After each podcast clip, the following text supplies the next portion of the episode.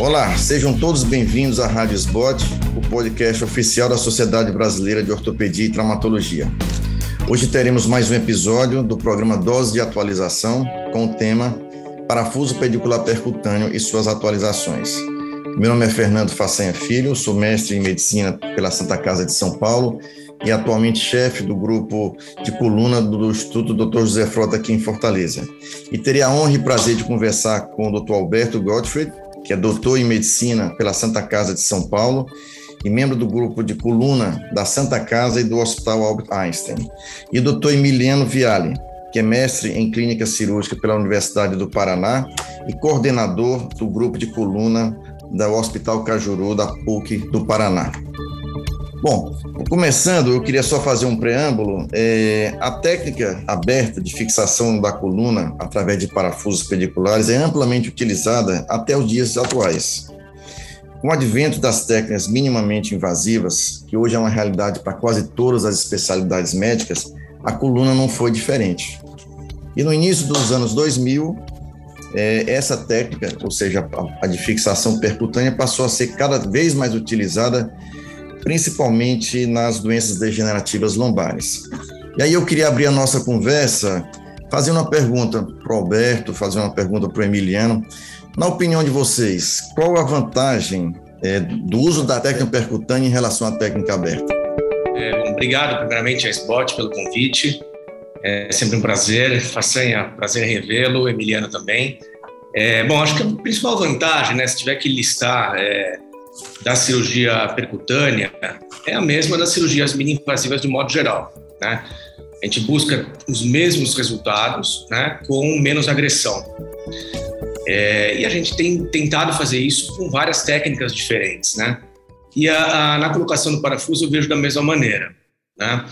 É, e aí você tem todo os seus desdobramentos, né? então menos dor no pós-operatório, é, acho que a questão da infecção é muito importante, né? Então, quanto menos invasão, menos exposição ao ar ambiente, etc., menos infecção de ferida operatória, e aí você tem retorno mais rápido das atividades, etc. Mas é importante lembrar, Facenha, que o objetivo da cirurgia é, mini-invasiva, aqui no caso estamos falando de parafuso percutâneo, é exatamente o mesmo da cirurgia aberta.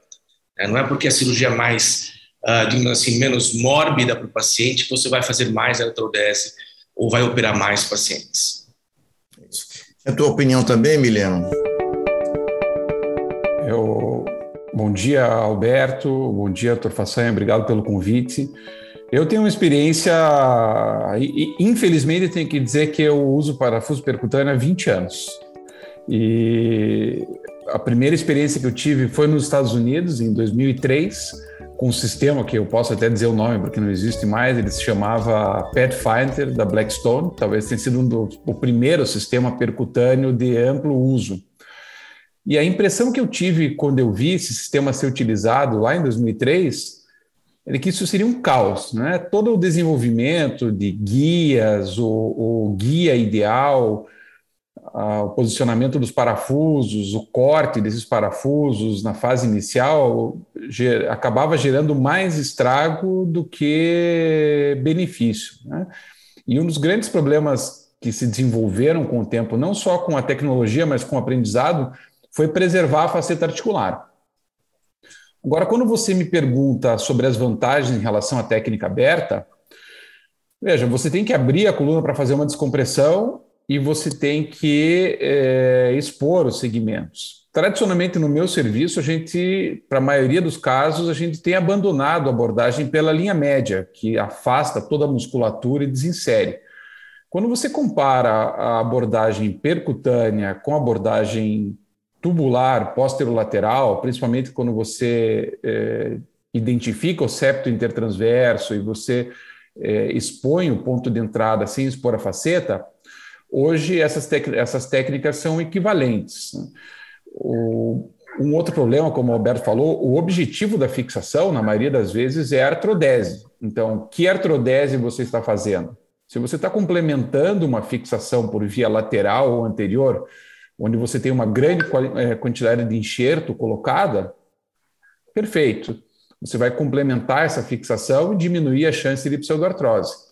Agora, quando você tem uma cirurgia feita por via posterior, com um dispositivo intersomático tipo Cliff ou Cliff, que a gente sabe que o enxerto é menor e que a taxa de consolidação é menor, a decorticação da faceta e toda essa área acaba sendo necessária. Nesses casos, a fixação percutânea contralateral, eventualmente, pode ser útil. Né? Ela também facilita muitas vezes pelo fato de você não precisar reposicionar o paciente, né? Existe uma terminologia do single position surgery, onde você passa os parafusos uh, por via é, com o paciente em decúbito lateral, e é evidente que os parafusos percutâneos são essenciais para isso. Mas realmente foi uma técnica que, a meu ver, foi colocada no mercado muito cedo, uma tecnologia, né, não uma técnica, e que não estava preparada para isso. Né? É, principalmente a estrutura dos implantes e, e é, preocupações que não se teve no começo, como retirar, como estender, como revisar essas cirurgias, e isso gerou um grande número de falhas. É, é interessante isso, né? porque é, existe uma confusão da cirurgia percutânea com a cirurgia que preserva a linha média. Né? Uh, na minha opinião, é, são muito parecidas. Acho que a, a gente está falando da mesma coisa aqui, que é simplesmente não desinserir a musculatura da linha média. Você pode fazer uma cirurgia percutânea com a, com a pele uh, aberta parafuso a parafuso, né, ou a pele toda aberta e percutânea na face, né, que ela, ela é tão menos, tão menos invasiva, tão pouco invasiva quanto. Né? É, tanto é que, às vezes, em cirurgias múltiplos níveis, eu considero muito mais fácil fazer uma, uma incisão na linha média. Aí você tem espaço para afastar tudo para um lado e abre na fáscia percutaneamente, entre aspas, coloca parafuso por parafuso, consegue colocar um enxerto, do que ficar brigando ali com furinhos pequenos que às vezes emendam na necrose de pele, etc. Então, acho que o conceito da, da percutânea é como colocar os parafusos sem uh, uh, sem abrir a linha média. E aí cai, cai o que o Emiliano falou. Né? É, o conceito é o mesmo. Né? Se você faz isso uh, usando o fio guia ou navegação, ou você abre e olha, eu acho que no final das contas o benefício é o mesmo. Tá bom. Alberto, é, é claro que isso vem ganhando cada vez mais espaço, assim, é uma cirurgia assim, mais elegante, ao meu ver, é uma cirurgia que, como você falou, preserva mais, agride menos, para os pacientes, você tem visto vantagens? Ou seja, o paciente ele, ele tem uma resposta melhor, ele tem alguma vantagem em ter feito a cirurgia percutânea ao invés da cirurgia aberta? Então, isso, isso é curioso, né? Porque uh, quando a gente faz uma cirurgia percutânea ou mini-invasiva, você imagina que o paciente vai ter zero dor no dia seguinte. É isso que você quer, né? Ou se você mostra para o residente e tudo mais. Mas dor, a gente sabe que é um negócio muito individual, né?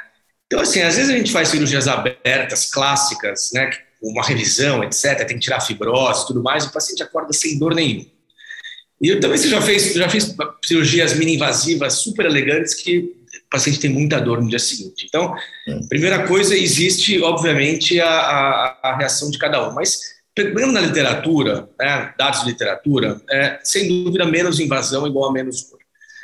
É, é, importante lembrar também, como o Emiliano falou, que, em geral, essas cirurgias, né, exceto para fratura, mas é, para degenerativa lombar, elas são geralmente associadas a algum tipo de artrodese, né?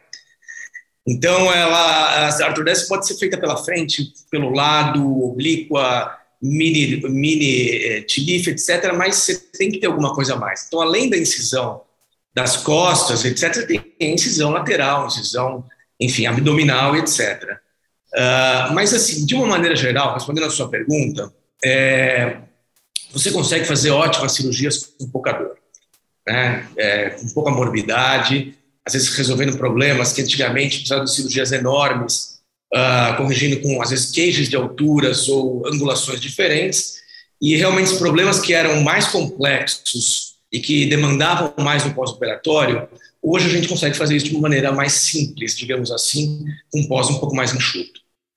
Tá bom. Legal.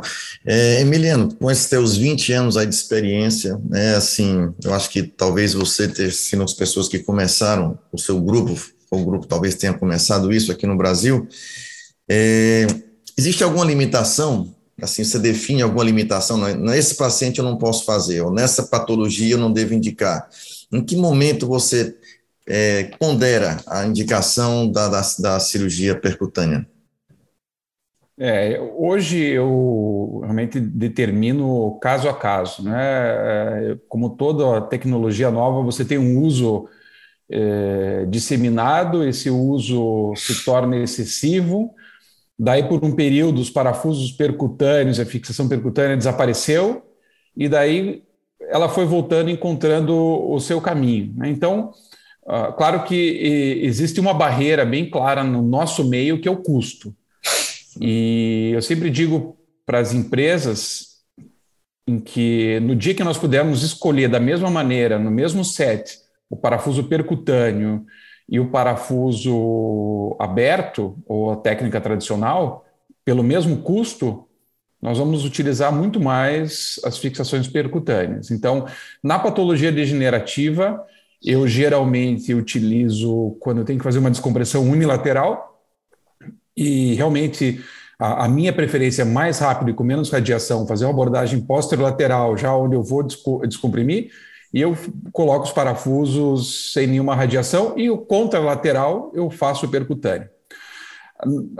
Na patologia, na deformidade do adulto, eu diminui muito o uso de fixação percutânea em, em fixações acima de dois níveis. Né? É, eu comentava isso antes com você já. a minha experiência é que quando você começa a ter cinco anos de segmento, não precisa nem cinco anos de segmento, dois anos de segmento, você começa a ver as pseudoartroses aparecerem, né? as falhas de fixação, as quebras de haste, principalmente na união lombo-sacra. Então, eu puxei um pouco a, a, indicação, reduzi um pouco a indicação na complementação de, de, escoliose degenerativa e principalmente os casos que você tem que passar, união toracolombar, é, realmente eu, eu não tenho tido uma boa experiência com isso, apesar de que existe um conceito de que você pode tentar nas extremidades fixar percutâneo para diminuir é, de, é, falhas da montagem, diminuir a exposição muscular, essa não é a minha experiência pessoal. Onde eu encontro, e realmente eu não tinha essa percepção, essa expectativa de utilizar tanto a fixação percutânea, é no paciente politraumatizado. Hoje, para mim, é uma ferramenta fundamental. Eu brigo muito para conseguir os materiais percutâneos, mesmo no SUS. Para pacientes é politrauma com fratura torácica, para pacientes com disjunção lombopélvica, em que você, não, você pode fazer é, várias incisões pequenas e, e atravessar com a haste, é, no controle de dano do paciente politraumatizado, em pacientes com fraturas que são pacientes obesos e que você eventualmente permite que esse paciente sente na terapia intensiva, seja mobilizado para fazer exames, diminua o dano secundário ao canal vertebral, Sempre lembrando que essas fixações percutâneas elas têm dois caminhos do trauma. Ou você vai revisar isso e, e realizar uma artrodese, seja ela por via anterior, lateral ou complementar por via posterior, ou depois de um tempo você vai retirar essa fixação porque a fratura consolidou. Né? Se a fratura não tiver consolidado e você não tiver realizado uma artrodese secundária, você vai ter falha do teu implante e cifose tardia. Mas realmente a, a minha principal experiência e a, a, real diferença e utilidade é no paciente doente, né, que não pode receber a cirurgia. Aí tem sido uma diferença importante. Nós temos uma casuística é, bem interessante no trauma, principalmente trauma torácico. Tá bom. Alberto, é, imagino que você tenha sido treinado na tua formação é, pela cirurgia aberta e depois você foi fazer a cirurgia percutânea, né? Isso acho que é o caminho de todo mundo, todo cirurgião de coluna. Como é que foi a tua curva de aprendizado? Assim, hoje você acha que opera melhor do que você começou? Foi fácil a curva de aprendizado? Como é que foi a tua evolução como cirurgião de coluna dentro da técnica percutânea? Bem interessante essa pergunta, Facenha, porque as coisas mudam muito rápido, né? É, fiz um estágio de cirurgia de coluna em 2006 e Peguei o final da, da instrumentação ali, ganchos tudo mais, fios sublaminares, e isso foi desaparecendo uh, do mercado, na verdade sendo substituídos, né? Uh, muita coisa mudou é, desde que desde que eu fiz meu estágio. Eu acho que é, até brinco de vez em quando que quando a gente estuda anos e se aprimora anos numa técnica, quando a gente está bom, né, pelo menos se sentindo confortável nela, vem uma outra e aí você tem que começar uma curva toda nova de novo, né? É, mas eu acho que é, a curva do parafuso pedicular é simples até, né? É uma, uma cirurgia muito complexa, mas ela, ela como qualquer tipo de técnica, é, você tem alguns detalhes, né? É, como, por exemplo, indicar no paciente certo, né? É, ter uma... A, a, a, ferramentas de imagem adequadas e saber usar as ferramentas de imagem é, com a, a, incidência correta, ou seja, ter um bom AP, um bom perfil, é, evitar usar excessivamente radiação, eu acho que esse é um grande problema é, da cirurgia é, mini-invasiva de modo geral, né? Ela é ótima para o paciente, mas para o cirurgião que faz isso todos os dias, por anos e anos, a vida inteira, é um problema, né? É um problema. Outro dia a gente fez um, um, um TILIF, um minimamente invasivo, e tinha mais de 200 imagens. Falei, cara, isso aqui não é, não é saudável, né? Não é, acho que para a vida inteira é um problema. É, e aí entra a questão da navegação, que veio, ao meu ver, é, é melhorar muito essa questão da radiação para o cirurgião. Né? Acho que é o principal ponto da navegação, é óbvio, a segurança de você terminar a cirurgia sabendo que seus implantes estão totalmente bem colocados, mas para o cirurgião que faz isso durante uma vida inteira, é, operar com zero radiação, sem o colete de chumbo, é um conforto incrível. Né? Sei que a navegação, é, felizmente, é uma realidade no serviço que eu trabalho, é, ainda não é no Brasil como um todo, mas eu imagino que isso, qualquer tecnologia nova, vai barateando ao longo do tempo, e eu acho que é, a, a navegação ela vai ser é, uma ferramenta é, comum na cirurgia de coluna daqui a alguns anos, né? Então, acho que é essa evolução que eu vejo né, em relação à tecnologia e que, felizmente, para o cirurgião uh, traz mais segurança e mais conforto uh, intraoperatório. Emiliana, a radiação é uma preocupação para você também? Quer dizer, você usa também navegação, você usa radioscopia, tem esse problema que o Alberto falou é, com relação à exposição? Eu tive, eu tive uma experiência é, inicial com a navegação, vários problemas de compatibilidade com intensificador de imagem, etc. Uhum. E, e, no dia a dia você, eu acabei abandonando o uso da navegação cirúrgica até pela, pelo histórico do, da técnica de colocação dos parafusos a, a, mãos livres. Eu não tenho dúvida de que a fixação percutânea ela tem que andar casada à navegação. O que não faz sentido é, é, a navegação baseada no intensificador de imagem, quer dizer, você tem que fazer as aquisições a cada dois, três níveis e acaba expo se expondo à radiação. O problema do, da, da, navegação tomográfica né, é que realmente o paciente se expõe a uma quantidade de radiação significativa. Né? Se estima que seja o equivalente com uma tomografia pré e pós-procedimento para uma coluna lombar inteira, o equivalente é 50 radiografias de tórax. Isso é bastante radiação ainda pro paciente, né? E esse é um problema a ser resolvido com uma melhora da técnica. Eu, particularmente, tenho, posso dar algumas dicas né, do, do meu aprendizado. Quer dizer, eu tento fazer todas as imagens no AP eh, em todos os parafusos primeiro e daí virar para o perfil e dar, tentar dar sequência e mudar o mínimo possível de AP para perfil.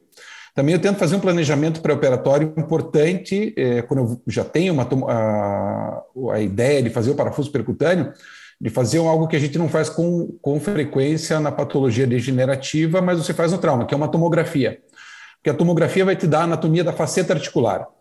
E o que acontece na fixação percutânea, muitas vezes, é que o teu ponto de entrada bate na faceta, bate num osso esclerótico, você acha que a teu guia e a tua cânula estão é, avançando bem, mas o parafuso ele apanha na entrada e você tem que machear isso e acaba perdendo muito tempo, fazendo muita radiação e você acaba não achando o caminho e até você cria uma, um bridge medial, muitas vezes, porque é o caminho de menos resistência do que essa faceta esclerótica. Então, tome muito cuidado quando a faceta é artrósica e, às vezes, até contendico em alguns pontos a fixação percutânea, prefiro colocar um tubo, é, drilar a, a faceta para fazer um ponto de entrada melhor. Então, essa é uma dica bem importante. Se você vai fazer uma fixação percutânea em pacientes com espondilolistese degenerativa, ou principalmente numa faceta L5, S1, que pode ser é, bem hipertrófica, pode dificultar bastante e você pode ter que modificar o teu ponto, o teu ponto de entrada. Então, essa seria uma dica importante. Agora, a radiação é, é você tem que estar preparado para ela. Então, muitas vezes nós não temos à disposição luvas de proteção, acho que isso é fundamental, é, luvas é, baritadas ou luvas é, de proteção de radiação para fazer esses procedimentos. Os hospitais não têm com frequência. As minhas eu compro é, individualmente para utilizar. Uh, nos procedimentos percutâneos, eu até, no SUS, por exemplo, eu tenho que reutilizar as luvas e causa, calçar uma luva estéreo por cima, por questão de custo, mas o problema da radiação sobre a mão do cirurgião que faz a fixação percutânea é que você tem que. Tua mão pode não estar tá no, no foco direto, mas ela está a menos de um metro do, do, da emissão do raio. E isso é algo muito danoso a longo prazo para a pele, né? E nós temos vários casos aí de câncer de pele em mãos, ou de ceratose actínica, de feridas que não cicatrizam na mão de cirurgiões, não só ortopedistas, mas principalmente intervencionistas cardíacos, né? E se a gente for falar aqui na incidência de câncer em ortopedistas, é realmente uma tristeza. Talvez no nosso meio a gente não tenha essa estatística, a gente conhece casos pontuais, colegas, amigos, etc. Eu tenho um residente meu que, que ele e o irmão são cirurgiões de coluna e os dois tiveram problema de tireoide recentemente, é, com certeza associado à radiação. Mas onde esses dados são mais relevantes nos Estados Unidos, existe uma tentativa muito forte de diminuir a exposição à radiação. Então, como o Alberto falou, a frequ... nós estamos nos expondo em prol da tecnologia de uma maneira pouco pensada. Né? Então, o, o, risco do paciente é pontual. Você não vai fazer 10 cirurgias percutâneas num paciente, espero, né, Alberto? Mas nós vamos nos expor de maneira seriada e repetida com radiação, então não tem jeito. Óculos de chumbo, protetor de tireoide, um avental de chumbo cuja procedência você conheça, né? Muitos dos aventais dos hospitais estão quebrados e passam radiação e nós somos submetidos a testes e principalmente eh, se afastar o máximo possível do, do ponto do raio-x a cada momento que você faça as imagens. Né? Isso às vezes toma tempo, mas tem que estar dentro da tua logística. Como o Alberto falou, é uma fixação percutânea com quatro parafusos e um cliff se aproxima em média de 100 imagens na minha prática. Né? É, isso é bastante radiação. Eu tento deixar próximo de 50, mas tem alguns casos que se aproximam de 100 imagens. Eu costumo contar isso para mostrar para as equipes o quão danoso isso pode ser, não só para nós, mas como para o paciente, né? É. Então, é. essa é uma mensagem importante de logística, de defesa corporal e de não colocar a tecnologia acima da tua saúde, se você não tem essa certeza de que você está protegido e até de que teu intensificador está bem calibrado, né? É, só um comentário aqui. É, uma coisa muito importante. Oi. Fazer só um comentário aqui é, sobre a navegação em si que é, antigamente, né, como o Emiliano falou, realmente era muito trabalhoso ter que checar ponto a ponto, né, ou seja, checar anatomia, então processo transverso, processo espinhoso, etc., a cada nível que você for superar. Né, e hoje em dia, né, mudou um pouquinho a navegação, você adquire uma imagem única, né, que pode ser tanto tomográfica quanto radioscópica. Então, no nosso serviço, o, o, é um, como se fosse um intensificador de imagens, é um intensificador que transforma a imagem bidimensional em tridimensional. Então, a quantidade de radiação é muito mais parecida com a do intensificador de imagens do que com o tomógrafo. Então, é longe dessas 50 radiografias de tórax que você falou, Emiliano. E a imagem que ela reproduz é praticamente igual à de um tomógrafo. Então, para o paciente que pontualmente está sendo submetido a uma cirurgia, ainda assim a carga de radiação é muito menor do que de uma tomografia. E o que ele entrega de imagem para o cirurgião são três dimensões diferentes. Então, você coloca o parafuso vem do coronal, o sagital e o axial. É, então, uh, uh, acho que talvez seja essa uma das grandes evoluções que tenham tido da navegação de 15 anos para essa navegação que voltou um pouco mais recentemente agora. Bacana. É um, assim, realmente é um tema muito importante, a radiação, por proteção nossa mesmo, claro, como o Emiliano falou, o paciente se expõe uma vez, nós, nós nos expomos inúmeras vezes, então esse cuidado é um cuidado que a gente deve ter em mente. Pergunta bem rápida, que resposta sim ou não. O, a técnica percutânea é o gold standard hoje? Para vocês, Alberto? Não, não. Acho que está, sem dúvida alguma, não. É, o Emiliano já citou algumas, um dos fatores, que é custo, etc. Né? Tem que lembrar que uma técnica ser chamada de gold standard, ela tem que ser superior à técnica tradicional, habitual. Enfim, eu acho que não, a gente não está nesse ponto. É, também não sei se isso vai acontecer em algum momento, honestamente. Eu acho que a cirurgia percutânea vai ter o seu espaço. Eu acho que as cirurgias mini-open vão crescer muito nos próximos anos, como já cresceram recentemente por tumor, por exemplo. Você faz fixações curtas, tubo, descomprime e complementa com radioterapia ou radiocirurgia, o que for. Uh, acho que vai ser uma ferramenta a mais, né, mas dificilmente vai substituir a cirurgia tradicional. Eu, pelo menos, vejo, vejo dessa maneira. Miliano. É, eu concordo. É, na verdade, a gente está falando de técnica e muitas vezes essa é uma tecnologia. Então, a técnica é o que você quer atingir. Ah, eu quero controle de danos. Posso usar essa tecnologia. Ah, eu quero uma artrodese sólida no paciente diabético ou fumante. Essa tecnologia provavelmente não vai atingir o resultado que eu quero. E dessa maneira você tem que jogar com, a, com as ferramentas que você tem com os seus objetivos. Mas respondendo a tua pergunta, ela não é o padrão ouro, ela é uma tecnologia uh, que agrega em várias opções. Como falei, na minha experiência, meu principal uso é no politrauma. Isso eu não tenho dúvida que, que mudou a taxa de sobrevida dos meus pacientes. Aí eu me contento em, em me expor ao risco da radiação em benefício ao, ao paciente. Falando nisso, Emiliano, puxando esse assunto aí, a gente falou muito da doença degenerativa e a utilização da fixação percutânea, mas no trauma isso tem sido cada vez mais utilizado. Eu sei que você trabalha no hospital de trauma, que é o Hospital do Cajuru. Qual é a tua experiência da fixação percutânea no trauma? Assim, tem também ganhado muito espaço né, nos últimos anos? É, lembrando que os parafusos percutâneos eles são parafusos poliaxiais. Isso. Então, isso. É, se, se, ele for, por exemplo, uma fratura tóraco-lombar, que eu tenho intenção de fazer ligamento taxia e fazer uma fixação curta, ele não se presta. Apesar de que existem sistemas que tentam reproduzir isso, né, até pinos de chance, canulados, etc., não é a minha experiência benéfica em relação a uma abordagem pequena na transição tóraco-lombar. Agora, trauma torácico, principalmente trauma torácico alto, em pacientes com más condições de saúde. Eu já cheguei a fazer fixação percutânea de cúbito lateral para pacientes que não conseguiam ficar pronados. E principalmente disjunções lombopélvicas, onde o paciente tem más condições de pele, quer dizer, onde eu abro em cima do ilíaco, passo os parafusos ilíacos e abro em L4 L5, passo os parafusos ali com faço quatro incisões separadas e uno com a haste, isso aí tem feito uma grande diferença na recuperação dos pacientes, né? Quer dizer, eu, eu não uso fixador externo, os pacientes podem ser transportados, eles sentam, etc. É, muitas dessas cirurgias precisam de uma complementação posterior, né? É, seja uma via anterior, ou seja, mesmo revisar, abrir, descomprimir mais o canal quando o paciente tiver condições.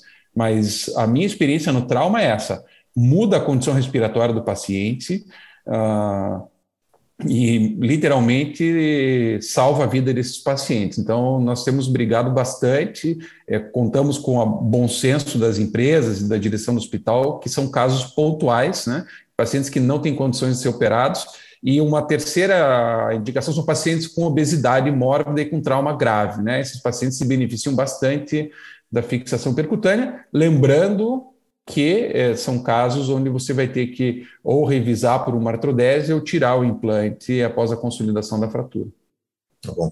Alberto, você que é oriundo de um serviço e trabalha num grupo que a deformidade é uma, é uma, é uma, é um, é uma tônica importante, a fixação percutânea nas deformidades, qual a tua realidade, a realidade da Santa Casa na tua prática clínica?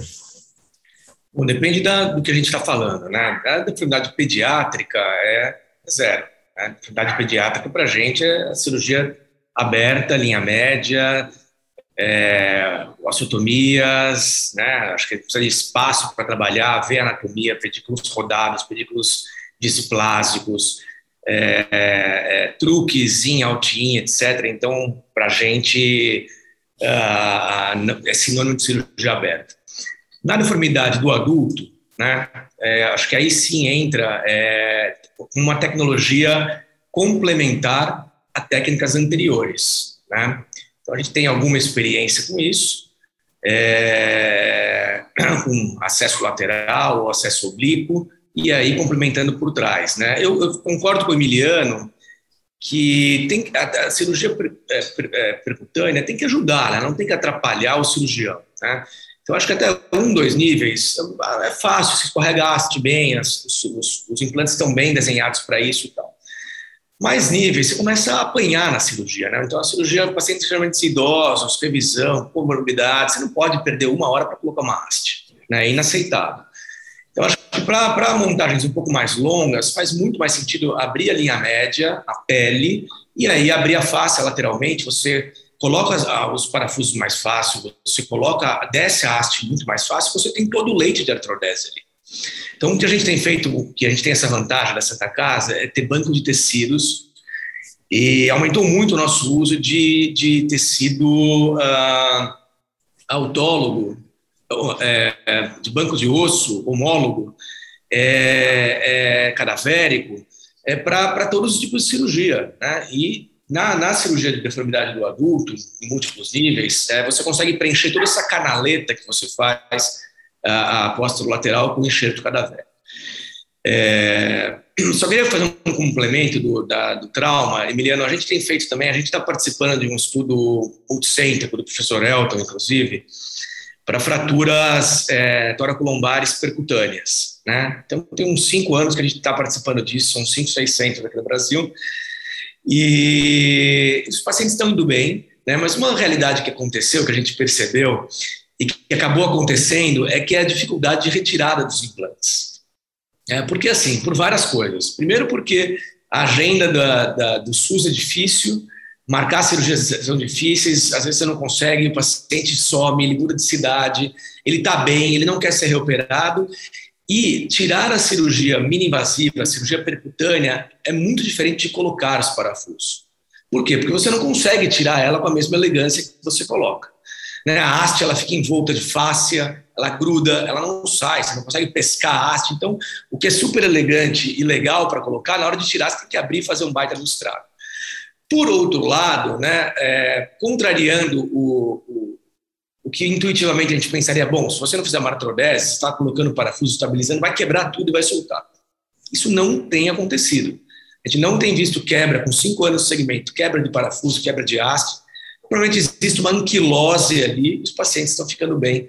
Uh, e isso vai ser uma das conclusões do nosso trabalho. Isso está sendo visto também por outros centros existem outros relatos disso, né, que é a dificuldade de tirar os implantes, simplesmente abandonar os implantes lá e aí no final acaba dando certo. Bom. Eu acho que a gente já está com 20 minutos, de, 25 minutos de conversa, a gente podia encerrar por aqui. Eu queria que cada um de vocês colocasse aí mensagem final bem rápido para a gente encerrar aqui o nosso bate-papo. Miliano. Bom, primeiro eu agradeço a oportunidade e não posso enfatizar mais as duas questões que eu falei, né?